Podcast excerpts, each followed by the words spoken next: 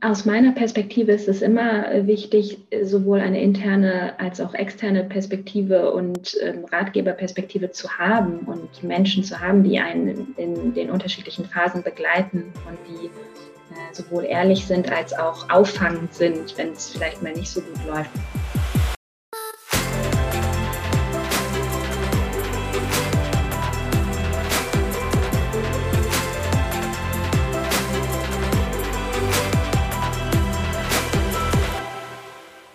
Moin und herzlich willkommen zu einer weiteren Folge des Equalate Sports Podcast, dem Podcast rund um das Thema Geschlechterdiversität im Sportbusiness.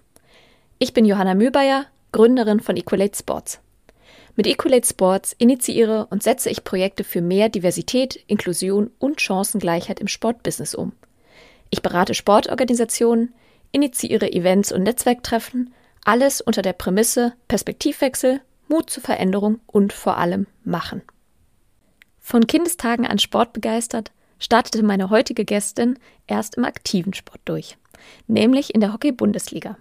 2015 begann sie dann ihre Karriere im Sportbusiness und ist aktuell im jungen Alter von 30 Jahren bereits Führungskraft eines zwölfköpfigen Teams und kann sich Leiterin Marke und Marketing beim Traditionsclub Hamburger SV nennen. Die Rede ist von Marlene Groß. Marleen und ich kennen uns schon seit einer Weile und schon beim Start meines Podcasts wusste ich, dass ich sie unbedingt dabei haben möchte. In unserem Gespräch stehen vor allem drei Themen im Fokus. Ihr Werdegang, wie sie vom Schülerinnenpraktikum beim FC St. Pauli in ihre heutige Position beim HSV gelangt ist und welche Stationen ihren Weg bis dahin geprägt haben. Wir sprechen außerdem über das Thema Führung, über Marleens Herausforderungen, wenn auf einmal der Wechsel von Fach zu Führungskraft ansteht, über die Eigenschaften, die es aus ihrer Sicht braucht, um eine gute Führungspersönlichkeit zu sein und welche Voraussetzungen von Systemseite aus elementar sind, gerade wenn man wie Marleen früh in die erste Führungsrolle einsteigt. Als drittes Thema geht es natürlich um Diversität und Chancengleichheit. Wir sprechen über potenzielle Geschlechterunterschiede mit Blick auf Führung, werfen einen kritischen Blick auf bestehende oder nicht bestehende Chancengleichheit im System Sport und Marleen teilt ihre Top 3 Tipps, wie Veränderung hin zu mehr Chancengleichheit im Sportbusiness realisiert werden könnte. Ich freue mich, in dieser Podcast-Folge wieder einmal eine spannende und fachlich exzellente Frau und Führungskraft aus dem Sportbusiness interviewen zu dürfen. Auch, um der Branche mal wieder zu zeigen, es gibt sie und neben Marleen noch jede Menge weitere. Und dabei spielt Sichtbarkeit eine eben ganz entscheidende Rolle. Die kleineren Hintergrundgeräusche im Podcast bitte ich dabei zu entschuldigen. Ja, ich begrüße heute im Equalate Sports Podcast Marlene Groß und äh, heiße dich erstmal herzlich willkommen. Schön, dass du da bist. Moin Johanna, ich freue mich auch sehr hier zu sein. Vielen Dank für die Einladung. Sehr, sehr gerne. Wo erwische ich dich denn gerade an diesem Samstagmorgen? Du erwischt mich ganz entspannt am Küchentisch ich war gerade an der Elbe laufen, ein kleiner Morgenrun, um die Woche nochmal abzurunden und habe den Spieltag gestern schon hinter mich gebracht und entsprechend jetzt im Wochenende. Ja, schön, dass du heute da bist. Und ich mache es immer so am Anfang meines Podcasts, dass ich meinen Gästinnen und Gästen fünf Kurzfragen stelle, um zum einen ein bisschen warm zu werden und ähm, ja, um auch dich ein wenig näher kennenzulernen oder auch vorzustellen und dafür die Frage, bist du bereit, äh, kurz und spontan auf die Fragen zu antworten? Ich bin bereit. Sehr gut, sehr schön. Dann starten wir mal mit der ersten Frage. Und zwar, was war denn dein erster Berührungspunkt mit dem Sportbusiness? Der erste Berührungspunkt mit dem Sportbusiness war wahrscheinlich ganz direkt ein Schulpraktikum in der 11. oder 12. Klasse auf der Geschäftsstelle des FC St. Pauli damals. Sehr gut. Äh, der Erzrivale, äh, aber das hat dir anscheinend einen guten Start ins Business äh, gegeben. Super, dann Frage Nummer zwei. Was ist denn deine Lieblingssportart? Hm. Ja, Fußball ist sehr präsent auf jeden Fall, sowohl privat als auch beruflich, aber ich glaube, ich würde dann doch mit meinem Herzenssport, dem Hockey, gehen, wenn ich mich okay. entscheiden muss. Sehr gut. Ja, musst du in dem Falle. Dann äh, loggen wir das ein. Frage Nummer drei. Wenn du dich mit drei Worten beschreiben müsstest, welche drei Worte wären das? Hamburgerin. Hm, ich glaube, ich habe immer ein bisschen Hummeln im Hintern und ja, bin sportbegeistert durch und durch. Okay. Frage Nummer vier. Beende den folgenden Satz. Ich kann XXX besonders gut.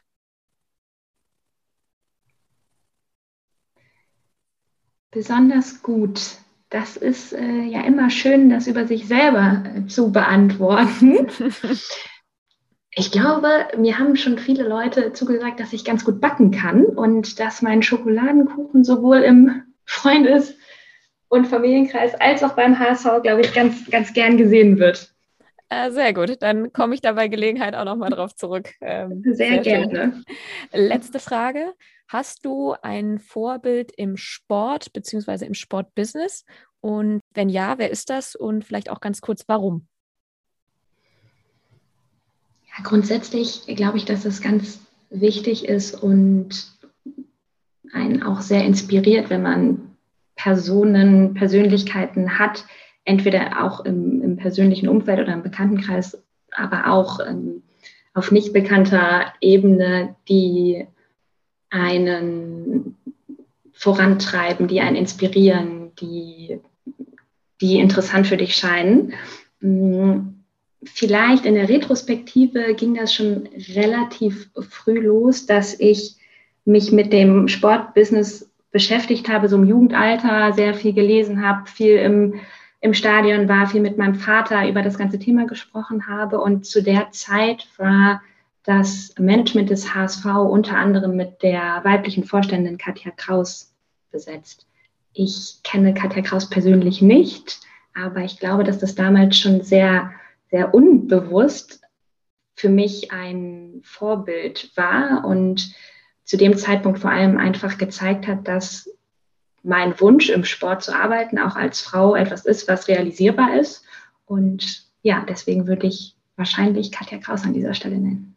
Ja, sehr schön. Vielen Dank. Und da sind wir ja gleich schon so ein bisschen beim Stichwort Role Model. Da kommen wir auch später nochmal ein wenig mehr drauf zu sprechen. Vielen Dank erstmal, dass du dich da so spontan drauf eingelassen hast. Und wollen wir doch mal direkt einsteigen. Ich habe es im Teaser auch schon kurz angekündigt, deinen Werdegang. Du bist aktuell ähm, Leiterin Marke und Marketing beim HSV. Allerdings geht deine Karriere ja auch schon ein paar Jahre zurück. Und bevor du tatsächlich im Sportbusiness angefangen hast, ist deine Karriere ja tatsächlich erstmal im aktiven Sport gewesen, nämlich im Hockey. Und dort hast du unter anderem auch in der ersten Bundesliga gespielt. Vielleicht da nur mal so die Frage, war das schon immer bei dir sozusagen erstmal der Fokus, nämlich im Sport äh, eine Karriere voranzutreiben? Und ähm, ja, wie kam es denn dazu, dass du dort gelandet bist? Also die erste Frage, ob das der Fokus war, im Sport wirklich Fuß zu fassen, das muss ich verneinen, weil ich zum einen, glaube ich, nicht so gut war, dass man damit wirklich ähm, ja, eine Karriere starten kann, um es mal so auszudrücken.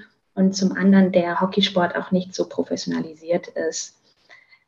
Und zum Hockey bin ich wirklich gekommen, klassisch. In Hamburg ist Hockey Volkssport. Ich wurde von Schulkameradinnen damals mitgenommen. Ich habe relativ spät angefangen, mit elf Jahren, habe dann in einem kleinen Verein hier bei mir zu Hause gespielt und bin mit 16 dann zu dem ähm, ja, Reviernachbarn quasi gewechselt in die, in die erste Bundesliga, habe auch viel zweite Bundesliga gespielt, bis ich dann nach Bayreuth zum Studieren gegangen bin und ähm, Hockey hat mir unglaublich viel gegeben und auch auf dieser Leistungsebene, aber es war von Anfang an klar, dass es dann ins Sportbusiness gehen soll, beziehungsweise in einen ja, normalen Job in der Wirtschaft.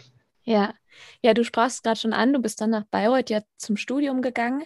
Du hast aber da, zumindest alle, die die Bayreuth kennen, äh, denken meistens äh, Stichwort Sport immer an Sportökonomie, hast aber tatsächlich BWL studiert, ähm, wie ich ja tatsächlich auch.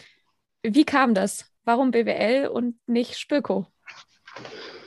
Ja, am liebsten hätte ich mit Spöko angefangen, muss ich auch ganz ehrlich sagen. Aber als man dann in diese Entscheidungsphase kam, so mit 18, 19, äh, während des Abiturs, ich viele Gespräche auch geführt, weil ich immer dieses Zielbild hatte, ins Sportbusiness irgendwann zu kommen.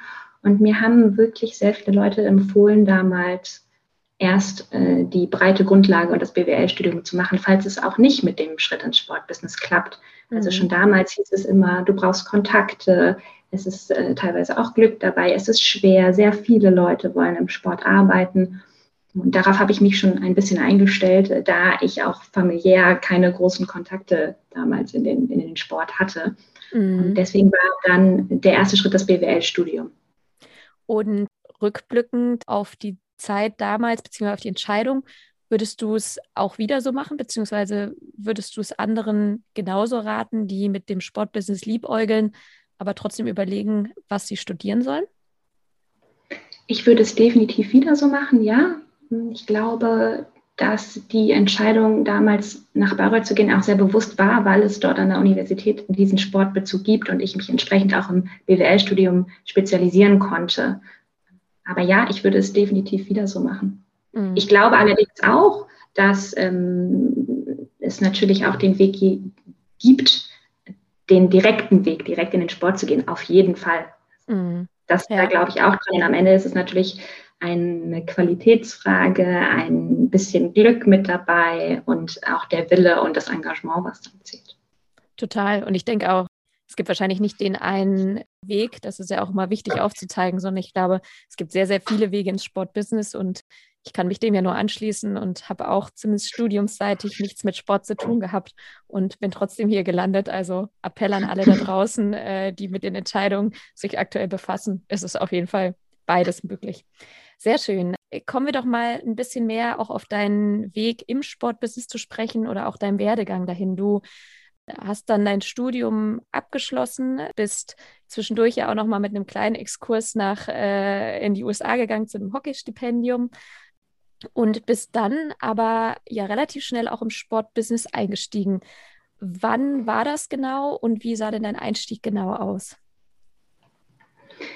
Genau, es ging dann doch etwas früher als gedacht direkt ins Sportbusiness. Ich habe mich nach dem Bachelor dafür entschieden, ein Praktikumsjahr einzulegen, bevor das Sportmanagement-Studium im Master eigentlich folgen sollte und habe ähm, ja ein Praktikum beim HSV ergattern können, wie ich es damals genannt habe, ein sechsmonatiges und habe da im Kids Marketing ein Praktikum auf der Geschäftsstelle gemacht und dann hat sich alles etwas anders ergeben, als der ursprüngliche Plan war. Die Tür hat sich geöffnet und nach sechs Monaten konnte ich dann die Festanstellung beim HSV antreten und hatte zusätzlich die tolle Möglichkeit, dass ich neben der Vollzeitbeschäftigung beim HSV meinen MBA im Bereich Sportmanagement berufsbegleitend machen konnte. Der Club hat mich dabei sehr unterstützt und mir diese Möglichkeit gegeben und das war dann natürlich eine Win-Win-Situation, die äh, die Türen spaltweit auf im Sportbusiness, im Fußball und trotzdem auch noch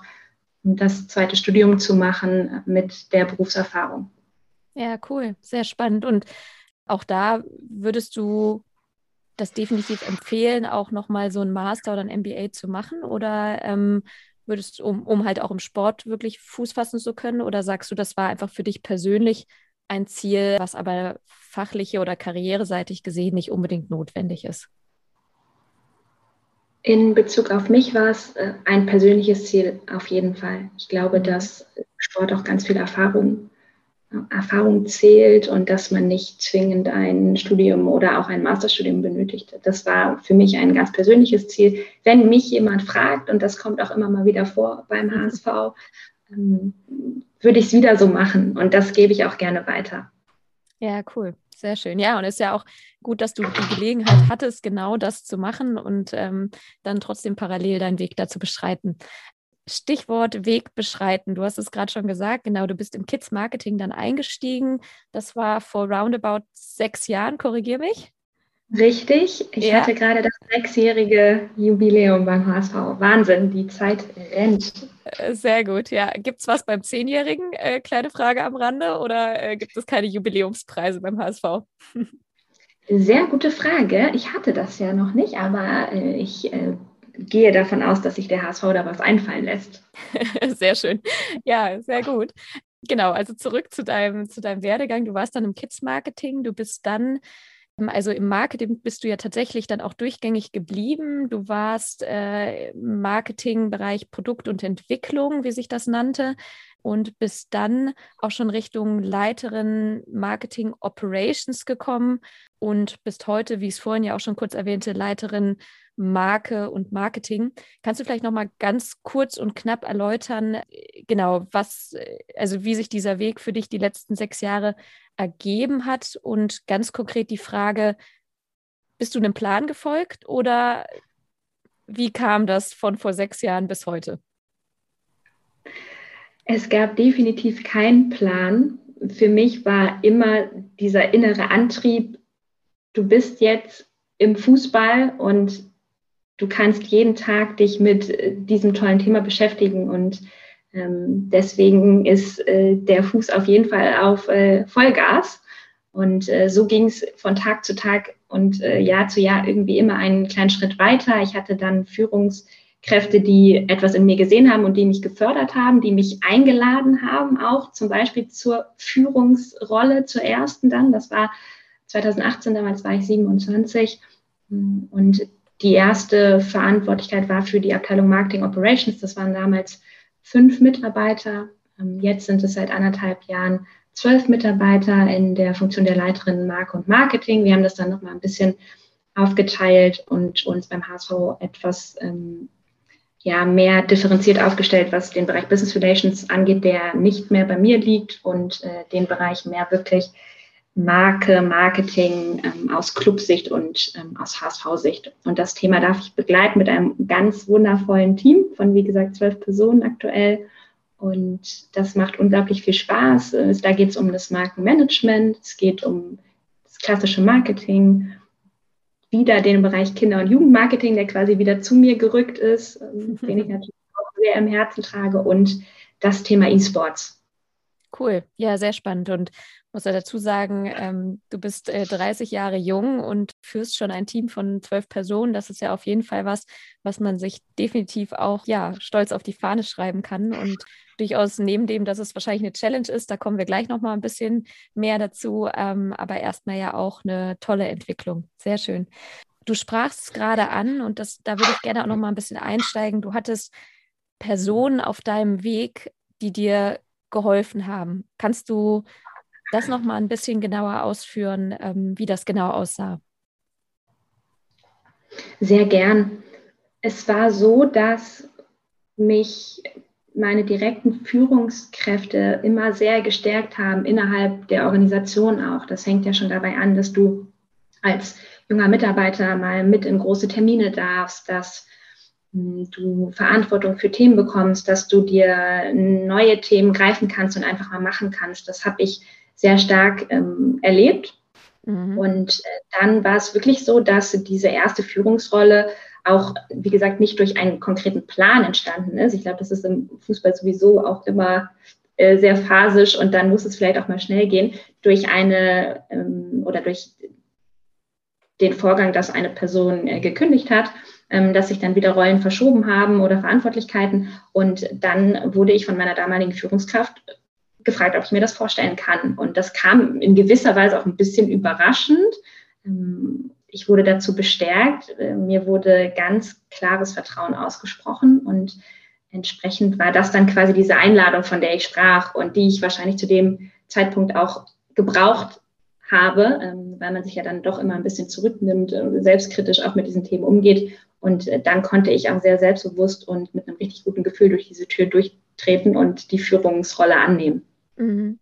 Ja, ich finde, also ganz wichtige Komponenten, die du ja da gerade erwähnt hast, ist eben auch, dass du Vertrauen bekommen hast oder entgegengebracht bekommen hast. Und ähm, gerade wenn man vielleicht noch nicht in einer Führungsposition war, das ja, so wie sich das anhört, dir auch ein Stück weit ein Selbstbewusstsein gibt, in diese Rolle zu treten und wahrscheinlich auch ein gutes Gefühl gibt, probieren zu können, sich probieren zu können, wahrscheinlich auch Fehler machen zu können, was eine große Rolle spielt. Jetzt weiß ich ja, das Sportbusiness ist äh, durchaus sehr männlich geprägt. Also auch einfach, was natürlich die absolute Anzahl an Männern im Verhältnis zu Frauen angeht. Ähm, in Führungspositionen im Fußball natürlich ganz extrem, auch in anderen Bereichen. Hattest du denn bei denjenigen, ähm, die, sage ich mal, so ein bisschen für dich auch MentorInnen waren, waren dort auch Frauen dabei? Und ähm, wenn ja, gab es für dich da einen Unterschied, für dich auch in der Wahrnehmung, was es dir hilft, auch mit unterschiedlichen Geschlechtern, ich sag mal, Role Models oder auch Mentorinnenrollen zu haben? Bei mir war das ehrlicherweise sehr männlich geprägt. Also ich hatte zu dem Zeitpunkt männliche Mentoren, wenn man es so, so nennen möchte, oder Sparringspartner, ähm, Vorgesetzte, direkte Vorgesetzte, Ratgeber. Ähm, das, das waren bei mir in dem Fall Männer und äh, die da aber überhaupt keine Unterschiede gemacht haben, die das eher als ganz positiv gesehen haben, auch meine Rolle dann im Unternehmen und, und meine Stärken, die ich dann auch als weibliche Person mitbringe. Deswegen, das war bei mir ähm, ja ganz klar männlich ausgeprägt. Ähm, entsprechend kann ich äh, da nicht so viel zu sagen, wie es vielleicht auch anders gewesen wäre, aber ähm, ganz positive und tolle Erfahrung.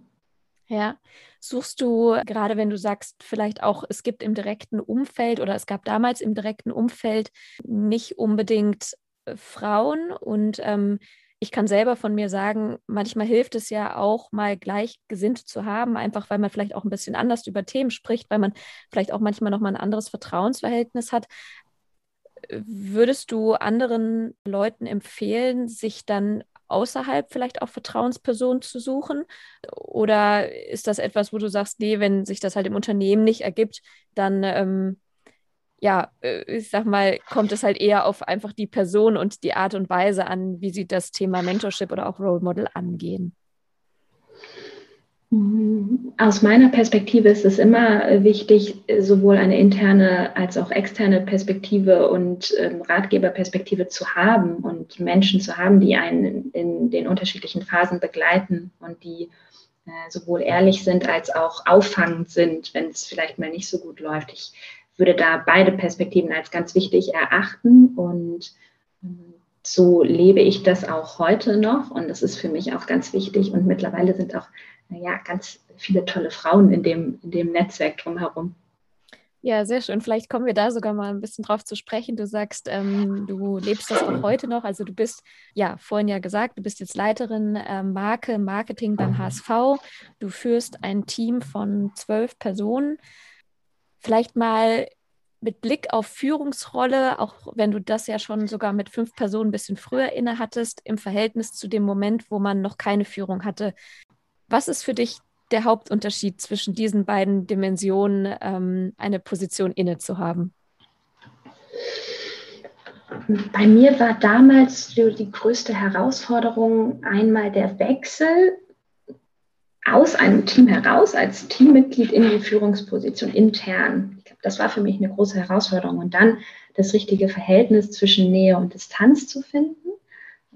Und das musste ich auch lernen. Ja, weil ich glaube, ich da auch ein, eigentlich ein sehr nahbarer Mensch bin und auch ein, ein, totaler Teamplayer und dass man da einfach nochmal einfach eine andere Rolle findet. Das heißt gar nicht, dass man nicht mehr Teamplayer ist oder nicht mehr nahbar ist, aber es ist einfach eine andere Rolle. Das war für mich intern ja ein, ein Sprung ins kalte Wasser. Ich glaube, das ist dann intuitiv mit dem richtigen Vertrauen von oben und auch mit dem Vertrauen aus dem Team heraus ganz gut gelaufen ist. Aber das war eine große Herausforderung. Mhm. Und wenn du sagst, du musstest das oder bist wahrscheinlich auch noch mitten im Lernprozess drin, man lernt ja beim Thema Führung wahrscheinlich auch nie aus. Ähm, wie bist du das angegangen? Also wo hast du dir Tipps geholt, ähm, um das auch für dich zu lösen oder auch einzelne Probleme, die im Rahmen deiner Führungsaufgabe aufkamen, zu, zu lösen? Was, was würdest du da, wenn du sagst, irgendwie drei Tipps oder drei Maßnahmen, die du an die Hand nehmen würdest oder anderen geben würdest, ähm, welche wären das? Ja, es gibt, glaube ich, Führungsexperten, die diese Frage unglaublich gut beantworten könnten. Äh, ganz persönlich aus meiner Perspektive ähm, Sehr gern. geht es darum, glaube ich, sich selber zu finden, sich selber treu zu bleiben und authentisch zu bleiben. Ähm, mhm. Weil das merkt das Team auch und deine Mitarbeiter merken das, wo du gerade vielleicht nicht bei dir selbst bist. Das, das ist so das Erste. Und da lernt man, glaube ich, auch, wie man als Führungskraft agiert, womit man sich wohlfühlt und womit vielleicht auch nicht. Und dass man auch an der einen oder anderen Stelle natürlich ähm, etwas stärker ist oder etwas schwächer. Grundsätzlich hat es mir sehr geholfen, dass ich, wie gesagt, das Vertrauen von oben hatte, das ganz starke, dass sich auch alle bewusst waren, dass ich in ähm, jungen Jahren eine Führungsrolle übernehme und da viel Unterstützung hatte, sowohl von der direkten Führungskraft als auch von anderen führenden Kollegen und auch extern, dass ich mir mal Rat holen konnte, ähm, wie gesagt, familiär, im Freundeskreis, aber auch aus dem Sportbusiness von führenden Personen, ähm, die ich dann innerhalb meines Werdegangs äh, schon kennengelernt habe. Und das ist etwas, was ich so lebe, das muss nicht richtig sein, aber auch das Thema gegenseitiges Feedback. Also ich bin relativ offen und transparent mit meinem Team, die vorher meine Teamkollegen waren, auch umgegangen und habe auch mal mich spiegeln lassen und gefragt, wie seht ihr das denn eigentlich? Was kann ich anders machen? Was ist euch wichtig?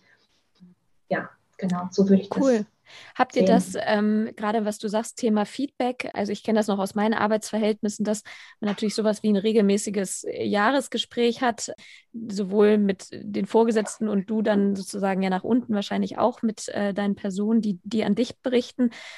Aber hast du für das Thema Feedback irgendwelche Standardisierung auch bei dir im Team eingeführt oder habt ihr beim HSV grundsätzlich irgendwie eine Standardisierung, wie ihr das macht, äh, auch in Regelmäßigkeit? Was hast du da so für Erfahrungen oder vielleicht auch für Tipps, die du mitgeben kannst?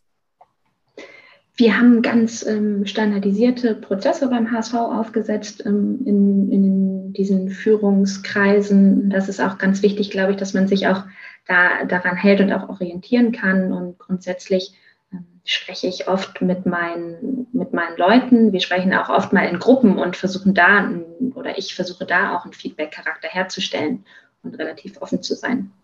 Mhm. Okay, ja, sehr cool. Und ähm, mit Blick auf Führung, ich meine, du hast ja eben auch eine aktive Sportlerinnenzeit hinter dir. Gibt es Dinge, die du aus deinem Sportlerinnenleben mitnimmst, die dir heute in deiner Führung helfen? Auf jeden Fall. Wirklich auf jeden Fall. Ich glaube, dass ich ganz viel beim Hockey und auf dem Platz gelernt habe. Das fängt an bei wirklich beim Thema Führung oder Durchsetzungsvermögen als Kapitän, wo es wirklich darum geht, ein Team zusammenzuhalten, vielleicht auch mal eine kritische Ansprache zu halten, aber auch unglaublich positiv und motivierend zu sein, voranzugehen.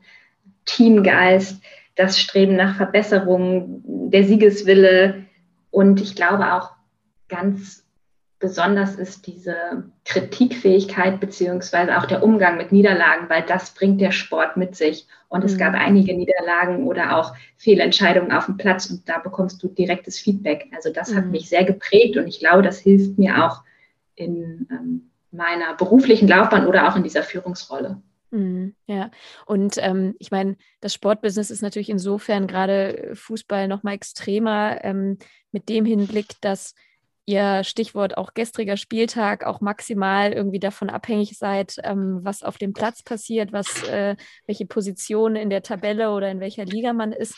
Und da ist anders vielleicht in, als in anderen Wirtschaftsunternehmen es ja durchaus Faktoren gibt, die ihr halt nicht beeinflussen könnt und trotzdem euren Arbeitsalltag schwieriger machen. Was, also wie gehst du mit diesen Situationen um und ähm, wie präsent ist das bei dir in deinem Arbeitsalltag, ähm, dass es dort diesen extremen Zusammenhang gibt?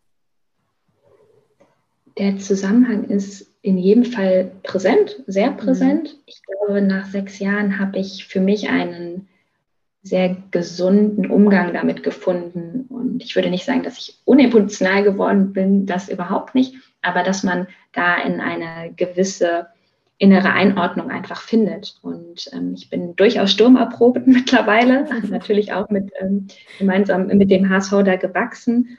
Und das macht das Business aber auch so spannend. Also ich gehe jeden Tag zur Arbeit und es ist jeden Tag ein anderer Tag und dann kommen die ähm, Einflüsse des sportlichen Erfolgs oder Misserfolgs noch mit dazu.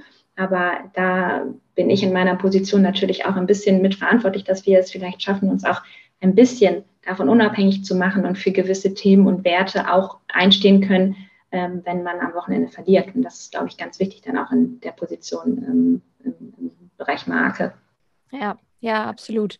Ich würde gerne noch mal auf eine Thematik zu sprechen kommen. Ich ähm, versuche ja auch immer so ein bisschen links und rechts mir Studienlagen, Faktenlagen anzugucken, gerade mit Blick auf ähm, Geschlechterdiversität, auch Geschlechterdiversität gerade auch in Führungspositionen, die im Sport noch nicht so stark sind und da gerne mal ein, zwei Infos teilen und auch gerne mit dir gleich dazu noch mal ein bisschen sprechen und deine Sicht spiegeln.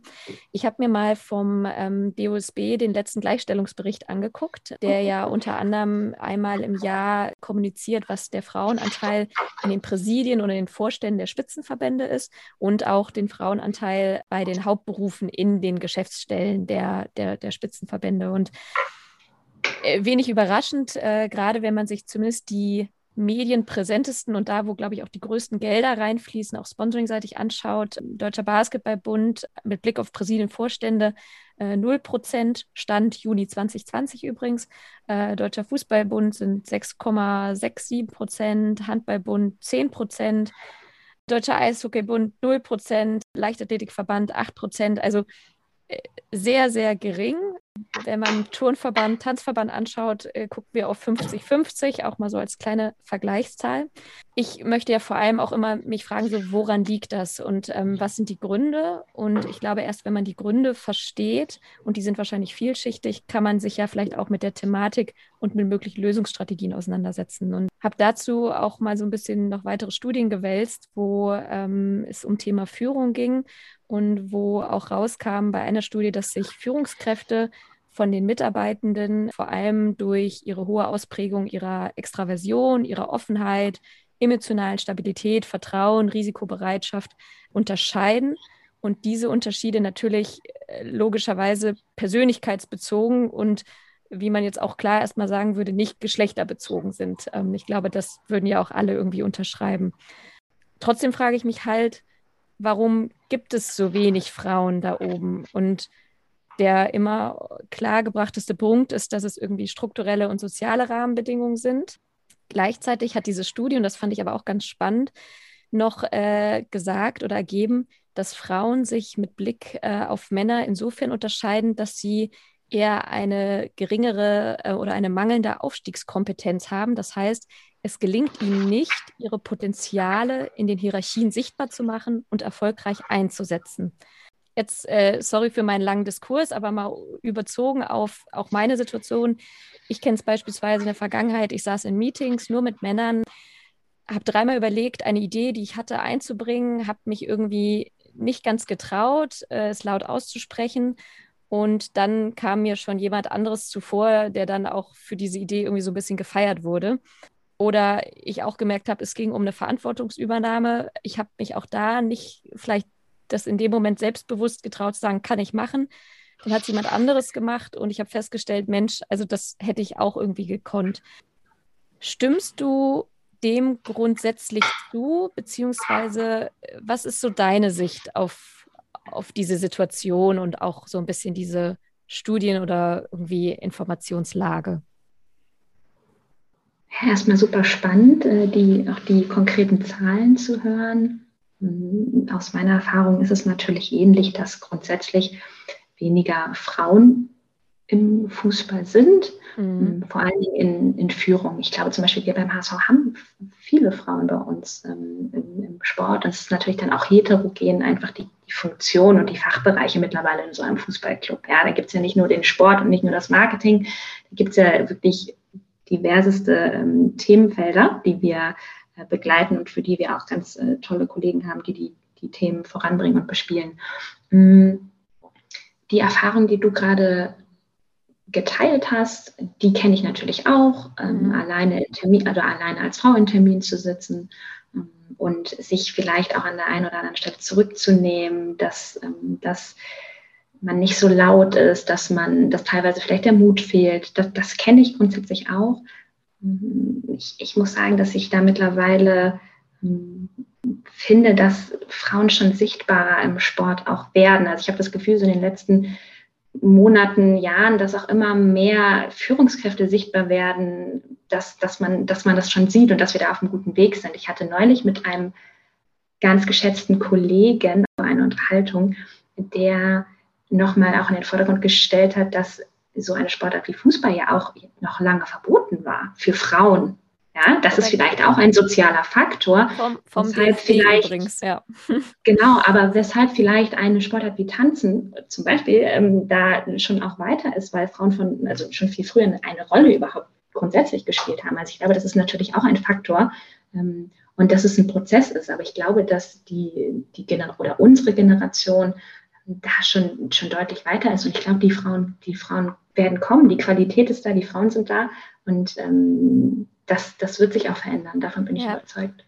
Also ich stimme dir total zu. Die Qualität, würde ich auch behaupten, ist definitiv da und auch ähm, ja die Herausforderung, äh, sie zu finden, ähm, sollte nicht Grund sein, sich nicht diese Mühe zu machen. Ähm, da kommen wir vielleicht, äh, Stichwort Recruiting, kannst du vielleicht gleich auch noch mal so ein bisschen aus deinen Erfahrungen schildern. Ähm, aber äh, das würde ich auch sagen. Also ich habe das Gefühl, dass sich gerade sehr, sehr viel tut. Ähm, ich habe auch das Gefühl, dass vielleicht auch natürlich durch soziale Medien, aber sei es auch durch eine Alex Pop, ähm, die präsenter wird, die wie auch so ein Fall Heiko Vogel, glaube ich, auch etwas jetzt auch öffentlich machen, ähm, auch mit so einem Brief an den DFB, was, glaube ich, vielleicht vor zehn Jahren sowohl mit Social Media noch nicht unbedingt möglich gewesen wäre und auch, glaube ich, sich nicht unbedingt getraut hätten. Also ich bin total bei dir. Ich glaube, da entwickelt sich auf jeden Fall viel. Ich glaube auch, ja, wir Frauen, schließe ich mich mit ein, könnten öfter auch mal ein bisschen mehr breite Brust zeigen, sagen, wir machen jetzt und ähm, gebt mir her die Verantwortung und man muss die Verantwortung ja auch annehmen und einfordern.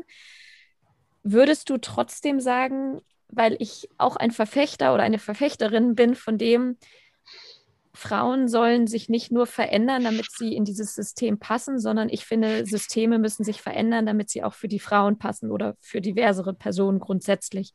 Ähm,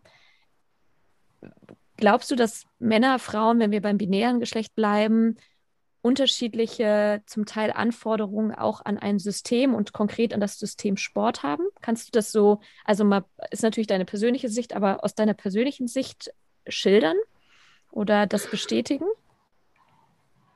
Ich würde das im ersten Impuls bestätigen, hat mhm. auch etwas zum Beispiel mit Bedingungen zur Vereinbarkeit von äh, Familie und Beruf äh, zu tun. Ich glaube, das ist ein ganz, ganz zentrales Thema ähm, und auch Arbeitszeiten und so weiter, die im Sport natürlich dann auch sehr extrem einfach gestaltet sind.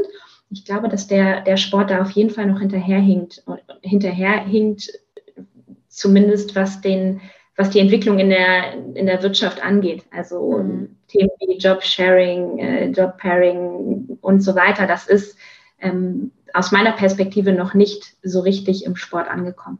Ja, ja, total. Ähm, ich würde gerne mal noch einen kleinen, was heißt Cut machen? Wir sind ja schon beim Thema äh, Diversität beziehungsweise Facetten, die damit reinspielen. Ähm, finde es immer ganz wichtig, weil Diversität immer so als das Schlagwort und da schließe ich mich auch mit ein, genutzt wird. Da fällt ja ganz, ganz viel drunter und ganz, ganz verschiedene Facetten.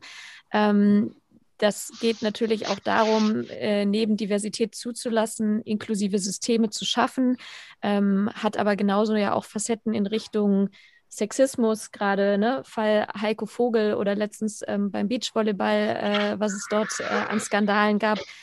Aber vor allem geht es aus meiner Sicht da ja auch um Equity, ähm, was oft auch in die Richtung Chancengleichheit ähm, übersetzt wird. Und ich finde, wir sollten ja nicht nur davon sprechen, irgendwie, wie kriegen wir mehr Frauen rein, sondern wie schaffen wir vor allem gleiche Chancen für alle. Vielleicht allererste Frage da an dich. Was bedeutet für dich persönlich Diversität?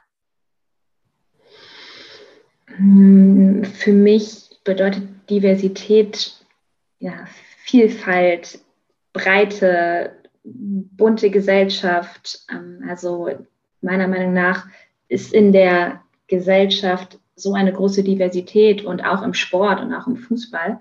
Ähm, und das da wiederum eine Chancengleichheit besteht, unabhängig von Geschlecht, sexueller Orientierung, Herkunft, äh, körperlichen und geistigen Fähigkeiten. Ich glaube, das bedeutet für mich Diversität. Mhm. Und hat es dich ähm, jetzt konkret auch auf dein, dein Arbeitsleben das Thema zuletzt oder grundsätzlich schon intensiv beschäftigt?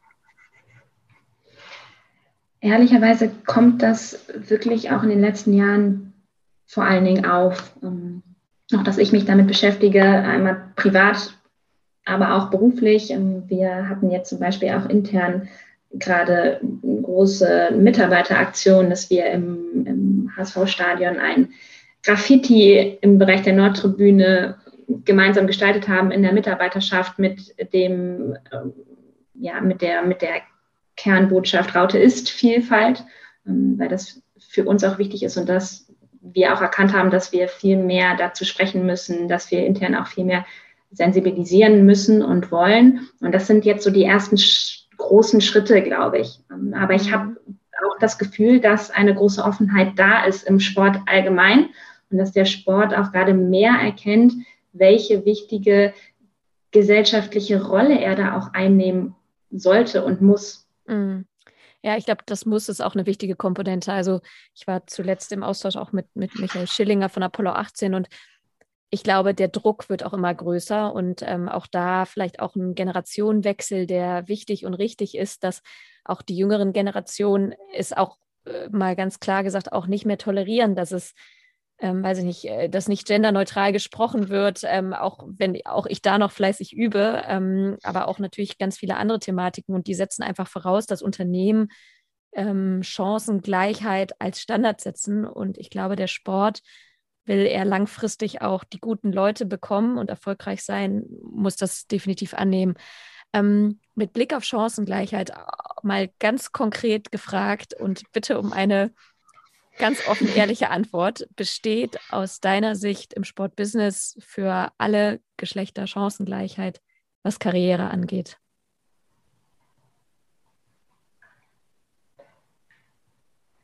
Aktuell glaube ich nicht, wenn man auf alle Fachbereiche schaut, auf alle unterschiedlichen Funktionen innerhalb eines Fußballclubs. Das würde ich mit Nein beantworten.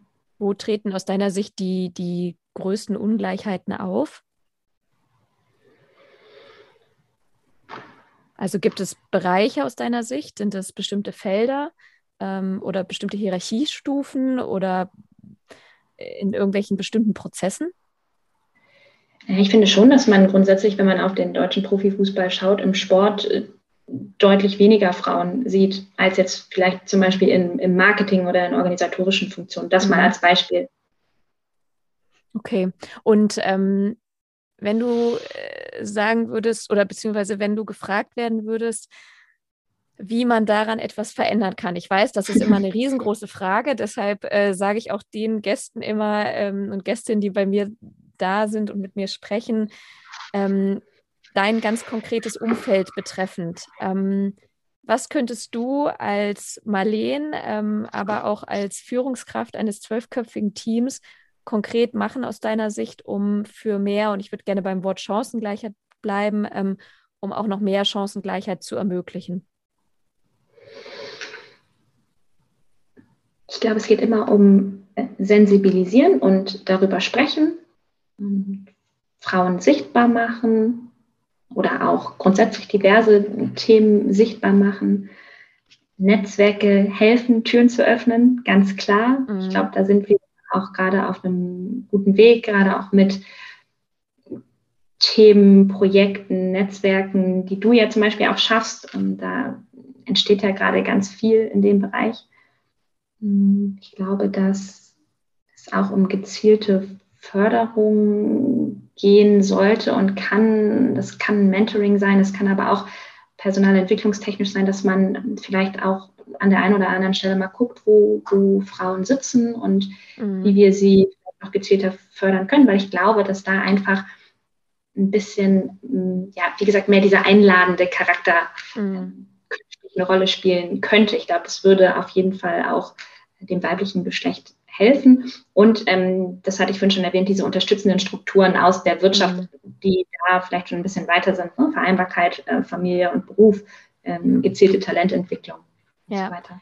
Ja, ich glaube, genau das ist, glaube ich, auch das, ähm, was im Sport gerade noch ähm, zu kurz kommt, ist, sich einfach mal anzuschauen, wie machen es andere. Und ich glaube, es gibt diverse Branchen und Unternehmen, ähm, die alle noch einen ganz weiten Weg vor sich haben. Aber es geht ja vor allem darum, und da ist ja, glaube ich, kein, oder würde ich sagen, kein direkter Wettbewerb zu gucken, was machen denn andere, angefangen von wie ermitteln die denn ihren Status quo, wo sie gerade in Sachen Diversität stehen und was gibt es für Maßnahmen, die funktionieren und was gibt es für Maßnahmen, die nicht funktionieren. Und ähm, ich äh, habe äh, da immer mal wieder mit Leuten gesprochen, ob es auch einen branchenübergreifenden Austausch bei den Themen gibt, was wir bisher alle verneint haben. Also vielleicht ist das mal ein Ansatz äh, und ich schreibe es mir auch mal ins Pflichtenheft, das ein bisschen mehr anzuschieben. Sehr schön. Äh, mit Blick ein bisschen auf die Zeit, auch wenn ich irgendwie noch zehn Fragen hätte, die ich äh, dir gerne stellen würde. Eine wäre mir noch ganz wichtig, weil sie mich selbst immer wieder umtreibt und ähm, auch immer wieder äh, von vor allem Männern äh, in Entscheider- oder Führungspositionen angebracht wird und ich auch noch keine eins zu eins Lösung habe, sofern es sie auch nicht gibt. Es wird ganz oft gesagt beim Thema Recruiting, wir würden gerne mehr Frauen einstellen, ähm, es bewerben sich aber einfach keine. Frage 1, äh, kannst du das bestätigen aus den Erfahrungen, die du jetzt hast in den Recruiting-Prozessen? Und ähm, was wäre deine Antwort auf diese Frage bzw. diese Aussage? Ich könnte es nicht ganz schwarz-weiß beantworten. Aber aus meiner ganz persönlichen Erfahrung ist es definitiv so, dass sich deutlich weniger Frauen bei mir bisher beworben haben. Also das ist, das ist wirklich so. Mhm. Ähm, also in, in, meiner Erfahrung war es bisher so. Hm, was man dagegen tun kann, ist eine sehr gute Frage. Also ich glaube, am Ende auf jeden Fall auch Frauen dazu ermutigen, sich zu bewerben. Also bewerbt euch sehr gerne beim also HSV. Einmal, ich wollte gerade sagen, kleine Werbung und Appell. Also falls ihr gerade jemanden sucht, wobei aktuell ist wahrscheinlich die Lage schwer, aber bitte bei Marleen melden oder bei mir melden. Ähm, genau, also und da sind wir, glaube ich, auch wieder bei dem Thema. Ich, ich hatte es gerade mit, mit einer guten Freundin, äh, die nochmal betont hatte, sie hätte sich wahrscheinlich auf eine bestimmte Stelle nicht beworben, weil sie zwei Sachen davon nicht kann oder darin keine Erfahrungen hat. Und ähm, ich glaube, das ist bei den männlichen Kollegen einfach ein bisschen anders ist. Und da müssen wir vielleicht auch wirklich mutiger werden einfach. Ja, ja, guter Punkt. Und äh, auch der, das ein, ein Wort, was immer wieder fällt in meinen Austauschen. Also auch da nochmal Appell an die Damen, traut euch. Und ähm, auch wenn man, ich habe gerade zuletzt wieder mit jemandem gesprochen, den Namen würde ich jetzt nicht nennen, aber auch höhere Position, der sagte, ja, ist doch völlig klar in Stellenausschreibungen, ähm, schreibt man vielleicht auch immer ein bisschen zu viel rein. Und logischerweise bewirbt man sich auch dann, wenn man nur 60 oder 70 Prozent äh, bewirbt. Also das war die Sicht von einer höheren Position. Also an alle da draußen, die zweifeln, wenn sie mal zwei Kriterien nicht äh, erfüllen, trotzdem bewerben. Sehr gut. Dann, ähm, jetzt ist die Zeit wirklich schon, äh, ohne das Zeitlimit nämlich hier zu sprengen, nahezu am Ende. Ich würde jetzt noch kurz zu einer kleinen Abschlussthematik kommen, die ich immer mit meinen Gästinnen im Podcast mache, nämlich zu der, dass ich eine Frage von meinem vorigen Gast oder Gästin bekomme, die ich an meine, ja, an die Nachfolgeperson stelle. In dem Falle war es Michael Schillinger, ich erwähnte es gerade schon von Apollo 18, der ähm, die Frage gestellt hat und der zuletzt in meinem Podcast war. Und seine Frage lautete wie folgt. Mit Blick auf die Sportarten Fußball, Leichtathletik und Tennis ähm, hat er gefragt, was dir besser gefällt, konkret mit Blick auf die Männer- oder die Frauenausprägung.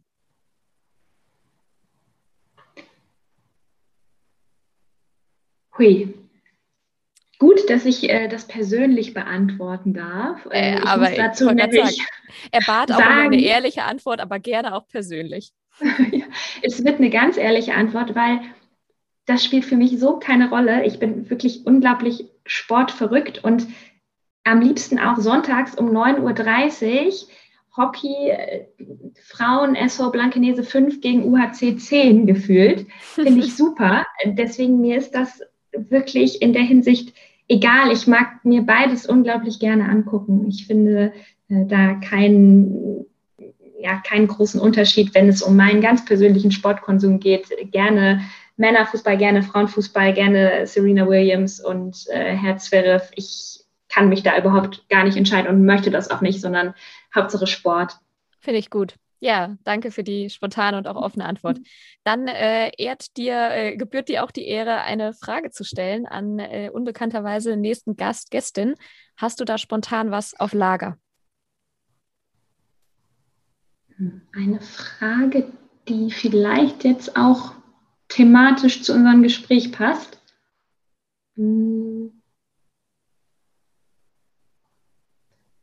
Ich bleibe einfach jetzt mal beim weiblichen Sport beziehungsweise bei Sportlerin. Vielleicht würde mich interessieren, was dein nächster Gast, deine nächste Gästin sagt auf die Frage, wer der oder die aktuelle Lieblingssportlerin ist und warum das so ist, was, was äh, sie äh, an der Person beeindruckt oder ähm, ja, inspirierend findet. Sehr gut. Finde ich eine super Frage, vor allem beim Stichwort Role Models wichtig, immer wieder mehr Frauen nach vorne zu heben und ähm, super. Bin ich gespannt, was da als Antwort kommt. Sehr schön. Dann bedanke ich mich vor allem erstmal. Ich bedanke mich vor allem für deine Zeit, aber auch die offenen Worte, die Ideen, die du mit mir geteilt hast und den ZuhörerInnen, aber eben auch genauso ähm, ja, mögliche Ansätze, ähm, wo wir vielleicht auch in Zukunft sowohl als Führungskräfte als auch natürlich Personen im Sportbusiness ähm, ja, ansetzen können. Ich nehme vor allem auch das Thema Mut äh, nochmal mit und sich auch mal trauen, aber eben auch das Thema Vertrauen geben als Führungskraft, was, glaube ich, ein ganz, ganz großes Thema ist und auch sich alle Führungskräfte, männlich wie weiblich, nochmal stärker auf die Fahne schreiben können. Ähm, vielen lieben Dank, Marlene. Ähm, dir gebührt auch äh, die Ehre der letzten Worte und damit würde ich einmal das Mikro nochmal an dich übergeben. Magst du noch was sagen? Vielen Dank, Johanna. Ich würde zum Schluss einfach nur noch mal herausstellen, dass ich wirklich finde, dass sich gerade etwas verändert, dass in den letzten Monaten unglaublich viel Präsenz des Themas auch da ist, dass auch jemand wie du mit dem Aufbau einer Community, einer Beratung in dem Bereich, glaube ich, ganz viel tut und ja, vielen Dank für das Engagement von dir, von allen Frauen, die sich ähm, da ihre Zeit rein investieren und äh, versuchen, Veränderungen voranzutreiben. Das ist, das ist wahnsinnig toll, inspirierend und einfach, einfach wirklich stark. Und auch dir danke fürs Gedankenteilen und für das Gespräch. Und ich wünsche dir ein ganz herrliches Wochenende jetzt. Vielen lieben Dank und wir sehen uns sicherlich ganz bald auf einen Schokokuchen. Auf jeden Fall, den bekommst du. Das, äh, da habe ich jetzt ja wirklich äh, was versprochen, aber bekommst du. Sehr schön. Mach's gut, Marlene. Bis dann. Bis dann. Ciao, Johanna. Das war eine weitere Folge des Equalate Sports Podcast. Wenn dir dieser Podcast gefallen hat, dann freue ich mich, wenn du diesen abonnierst, mir eine 5-Sterne-Bewertung auf Spotify, Apple und Co. da lässt und ihn vor allem mit deinem Netzwerk teilst und ihn weiterempfiehlst. Hast du Fragen, Feedback oder spannende Personen, die in meinem Podcast definitiv nicht fehlen sollten? Dann schreibe mir eine Nachricht an johanna at equalate-sports.com oder kontaktiere mich über Social Media. Ich bin Johanna Mühlbayer, Gründerin von Equalate Sports und freue mich, wenn du das nächste Mal wieder dabei bist.